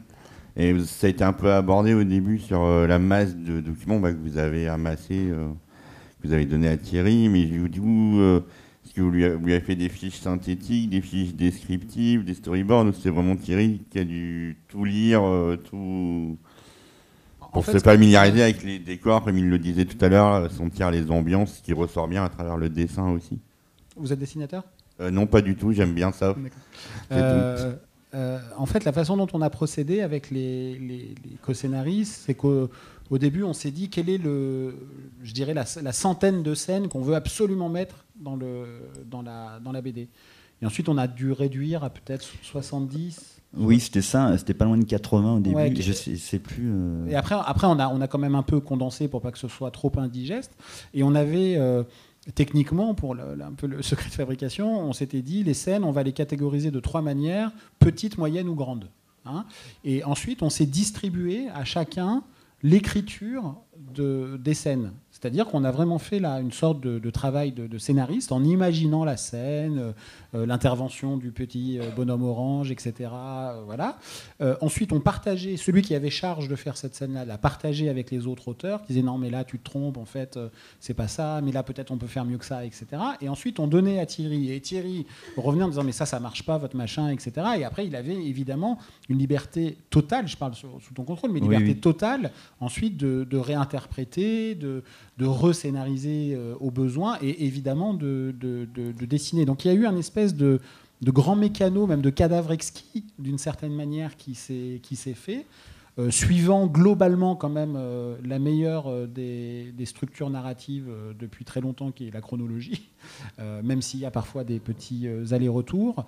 et c'est comme ça que s'est construit la, BD. Après, le, techniquement, les, ils, savent faire un scénario, ils savent écrire et tout. Après, techniquement, la BD, ça il y, a, vraiment un travail qui est spécifique que n'ont pas les journalistes. Mais je pense que dans quelques années, il y aura. on voit la revue comment ça évolue, c'est-à-dire que même pour euh, l'album lui-même, on a eu une période où il a fallu s'adapter, c'est-à-dire qu'il n'y en avait pas beaucoup parmi les journalistes qui avaient fait déjà de la BD. Benoît Colombard en avait fait, Geoffrey aussi était un grand fan de ça. Mais le, système est, plutôt simple. Moi, il y a quand même un travail d'auteur. C'est-à-dire, comme dit Fabrice, il faut que je fasse la BD à partir de l'information, la, condensation, euh, la petite histoire qu'ils ont créée. Et donc, du coup, il faut créer un découpage, euh, des scènes, un storyboard. Ça, c'est à moi de, le mettre en place. Alors que dans la BD classique, c'est vrai que le scénariste arrive avec euh, un découpage fait, les dialogues, ce qui se passe dans la case. Et moi, je fais juste un dessin. Le texte est, prêt à mettre là-dedans. C'est pour ça que le boulot à la revue dessinée, il travaille surtout avec des auteurs de BD plus que des dessinateurs. comme ça, ça permet de pallier. Mais je pense que la BD, c'est pas compliqué à faire. Maintenant, la plupart des, journalistes avec qui je, travaille savent déjà, imaginent des scènes. Et ils sont marrants parce qu'ils sont plus extrêmes des fois que nous. Ils nous font non, mais là, il faut pas qu'il y ait de texte. Euh, c'est chiant si c'est écrit et tout. Euh. donc je, me retrouve euh, avec Catherine, le gars, on avait fait une BD très drôle enfin très drôle, non terrible, comme tout ce que fait la revue d'ailleurs, sur les pêcheurs au du Guilvinec. C'est une magnifique histoire qui explique euh, la vie au fait au Guilvinec. Et là, elle-même avait réfléchi, elle m'avait dit on va faire une journée du travail d'un pêcheur. C'est génial, ça c'est une idée typique d'auteur BD. Et là, il y avait une scène d'intro où il n'y avait rien. Elle m'avait dit tu mets pas de texte et tout, ça va être magnifique, tout ça. J'ai l'impression d'avoir un auteur de BD en face de moi. Et, je pense que cette BD là, la, BD d'investigation, la BD euh, reportage, elle a vraiment euh, une force et un avenir là-dedans. C'est qu'on va aller de plus en plus vers une hybridation de nos métiers, euh, journalistes, BD. Il y, a un truc à faire, vraiment très intéressant. Une revue, par exemple? Ouais, c'est pas con. Une, revue dessinée? Trimestrielle. Voilà, pour les jeunes aussi, topo, très bien. Ah, et puis l'histoire de France. Non. Est-ce que, et je demande des questions, mais il y a peut-être des réactions aussi, enfin les deux. Euh, est-ce que, est que, certaines personnes ont lu euh, l'album et ont envie d'en parler, ou euh, il y a des points qui restent pareil à la fois sur la bande dessinée ou sur le. oui. Est-ce que vous avez gardé le micro?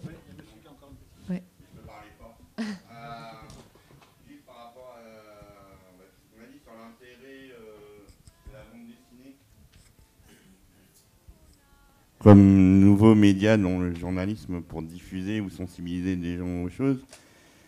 Et on, comment dire ça, euh, à la carence intellectuelle et professionnelle euh, des différentes chaînes de télé ou de ce qui peut se passer dedans. Euh, est-ce que une prochaine étape, ça pourrait pas être l'animation? Ah bah. pour aller sur des, des médias visuels animés? Mais en gardant tout, tout ce qu'apporte le dessin et le travail que vous faites régulièrement à la revue dessinée. Oui, c'est pas bête. C'est vrai qu'on en a souvent parlé, euh, même pendant l'album, on, l'avait évoqué en se disant ça ferait un, ça ferait un film terrible. Il y, a une scène d'intro dans l'album qui est souvent montrée en exemple parce que ça, c'est de la narration BD classique. On met en parallèle, entre guillemets, l'exécution de Kadhafi. Il y, il, y avait une espèce de convoi de bagnole qui était poursuivi par d'abord un drone, après deux avions de chasse. Euh, qui ont pété. D'ailleurs, c'était des, c'était des, 4x4 qui avaient été donnés en cadeau, peut-être par la France, d'après ce que j'avais compris. Euh, et, cette scène-là, d'une extrême violence, une scène de guerre avec des morts où Kadhafi finit au fond d'un tunnel abattu, euh, enfin, c'est une horreur. Tout ça avec euh, la conversation téléphonique, qui est pareil, a été totalement documentée, enregistrée, on la connaît, entre Sarkozy et Kadhafi, au temps de l'idylle où chacun s'envoie des fleurs, se remercie, euh, se loue, euh, tout, tout, va, tout va bien. Et ça, c'est un procédé de narration typique de la BD, mais aussi de l'animation. Ça ferait ça, ouais, un, un film assez impressionnant. Et c'est vrai que je pense que ça aurait son intérêt parce que contrairement à un documentaire, à une image réelle, dite réelle, le dessin ne ment pas. Un enfant sait que c'est un dessin. Donc personne euh, personne va me dire euh, mais c'est pas la, réalité ce que tu fais. Non, c'est on, raconte, on, représente en fait. Et l'animation y participerait beaucoup, je pense. Dans la scène dont il parle, c'était la première conversation téléphonique officielle entre Kadhafi et Sarkozy quand Sarkozy a été élu et Kadhafi l'appelle pour le, féliciter et Sarkozy lui dit euh, nous ne prions pas le même Dieu, mais je prie avec vous, monsieur le leader, car vous méritez vraiment votre titre de leader. Sarkozy dit ça. Euh, alors moi, pour répondre à votre... Euh, ça fait un peu boîte. Euh, Bravo Thibault, on se voit après. Char, hein. on va discuter tous les deux. Message à caractère informatif. Un peu pour répondre à votre question, alors moi c'est... moi c'est très simple si on pouvait mettre du journalisme sur des mugs, euh, je, suis pour. Hein. Donc, euh, donc mais je suis mais 100% d'accord. Je,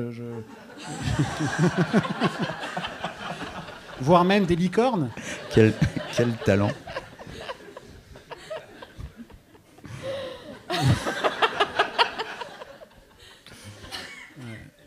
il va me rendre chèvre.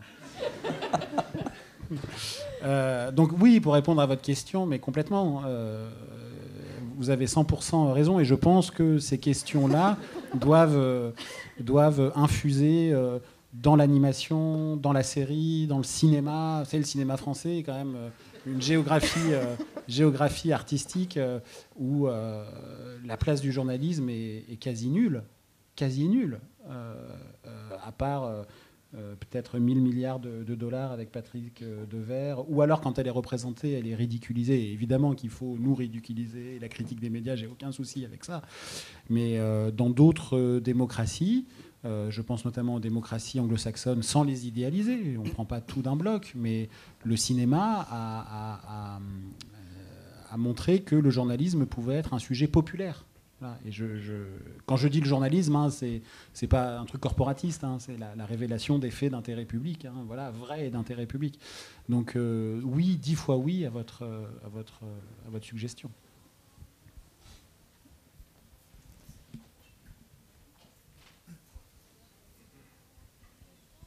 Oui, bonjour Moïse Kissous, éditeur de, de bande dessinée entre autres aux éditions Steinkiss, où on est amené à publier aussi des, enquêtes en bande dessinée et bientôt une collection qui va s'appeler Témoins du monde avec des grands reporters. Euh, j'étais très intéressé par le, question de l'hybridation euh, auteur-journaliste.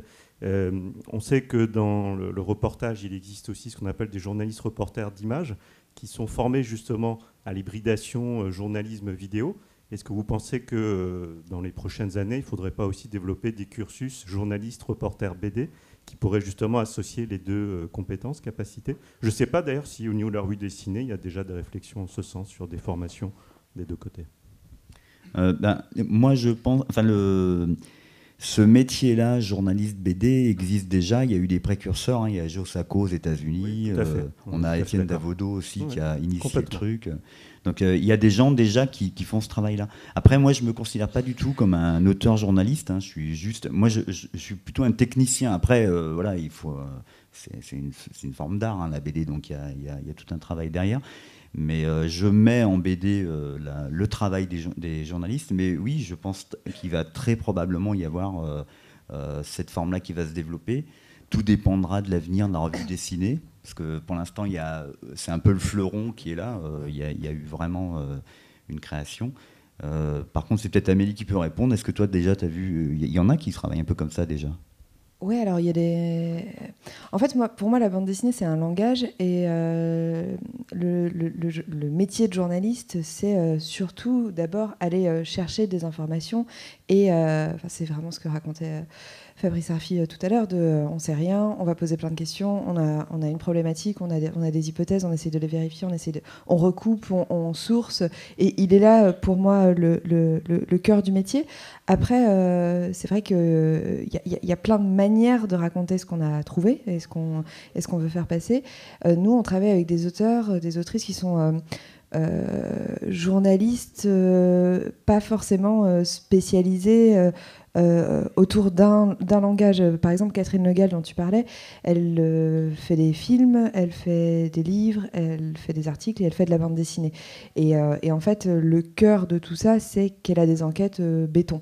Et, je pense que à, force de faire, on a des journalistes à la revue dessinée qui en sont à leur troisième, quatrième, cinquième sujet et qui du coup ont piger vraiment euh, la grammaire de, la bande dessinée et avec qui euh, c'est beaucoup plus fluide. On a, des textes déjà euh, avec beaucoup d'images.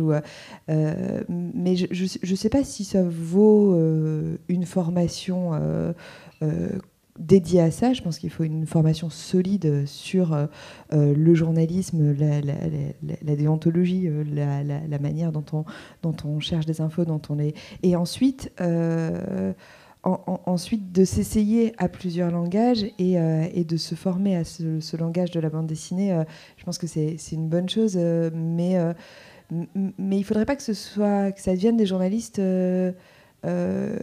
uniquement bande dessinée. Enfin, j'ai l'impression que c'est pas ça qui prime. C'est moi j'aime bien aller vers des gens qui ont des des, des, sujets un peu euh, d'enquête obsessionnelle, quoi, qui creusent leur sillon et qui vont, qui vont toujours plus loin parce que ça fait cinq ans qu'ils travaillent sur ce sujet-là, qui, euh, qui vont récupérer euh, beaucoup d'informations, qui vont avoir le réseau d'interlocuteurs en tête, qui vont savoir vers qui se tourner pour recouper.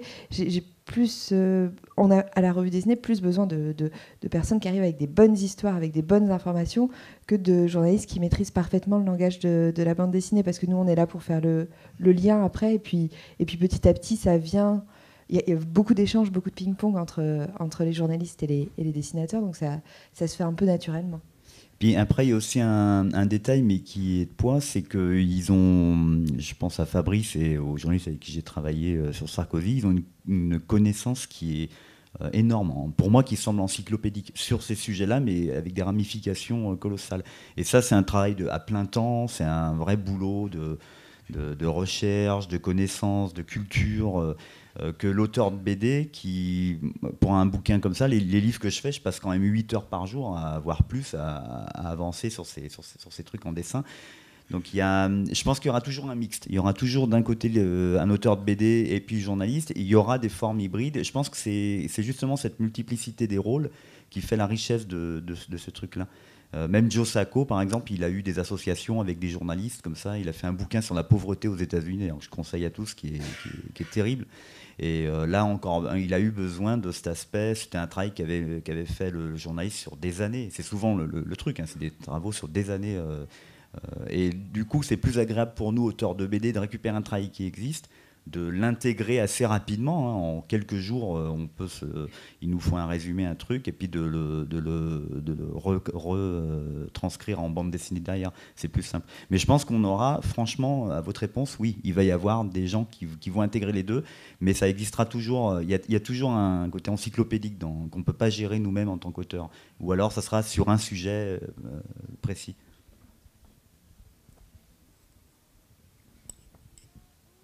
Est-ce qu'il y a d'autres questions?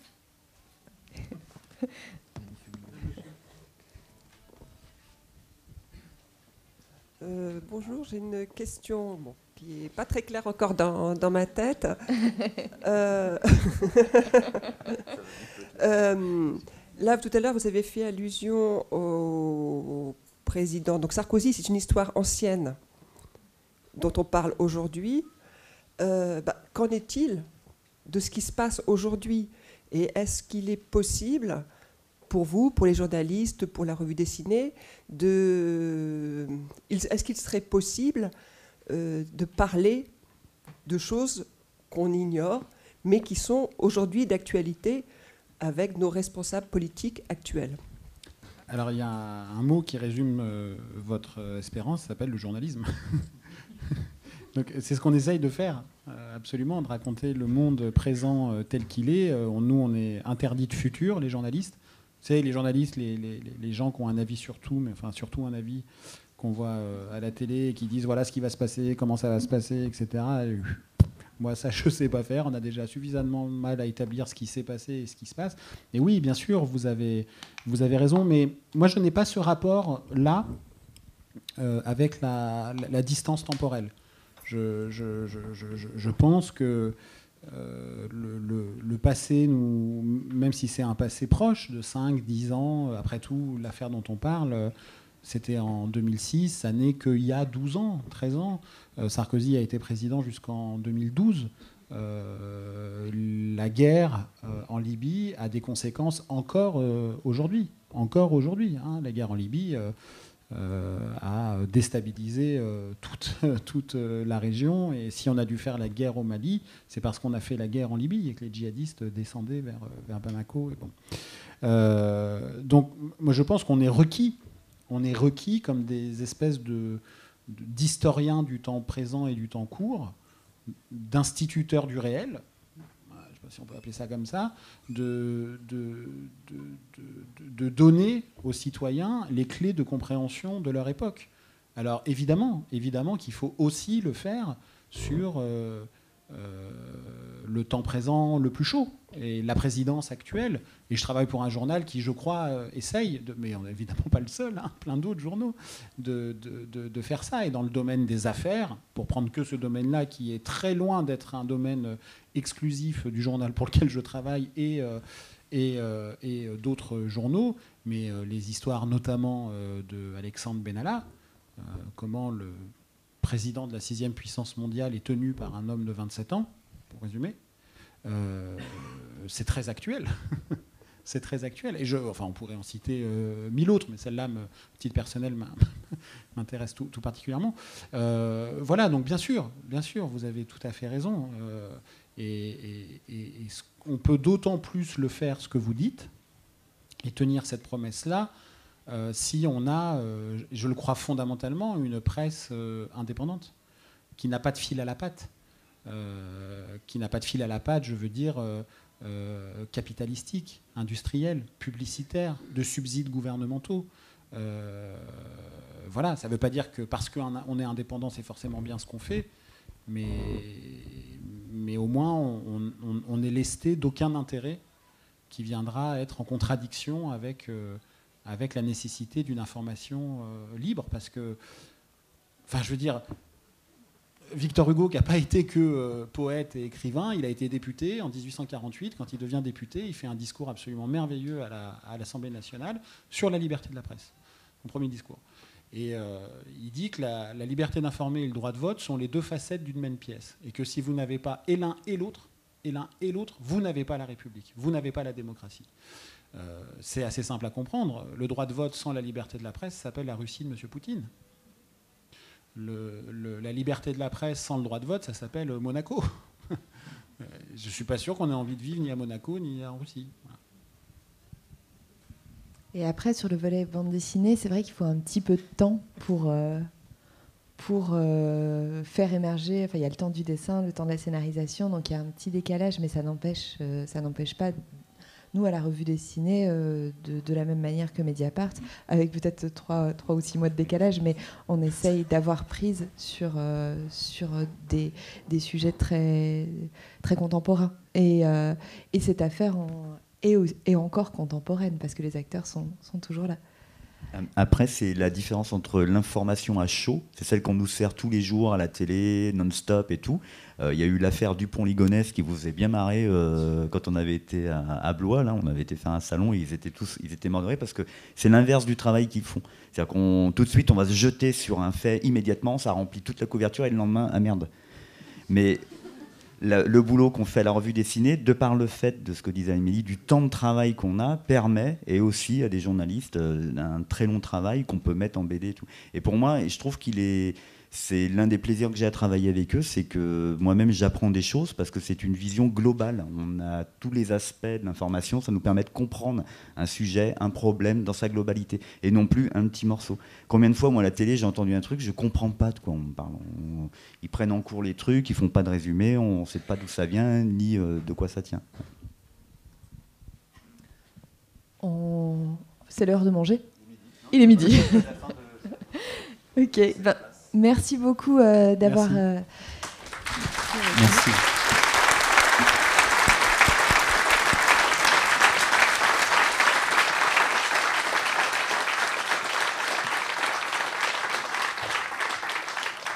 Alors, vous pouvez retrouver euh, Fabrice et Thierry en dédicace cet après-midi sur le stand de Delcourt à partir de 17h, je crois.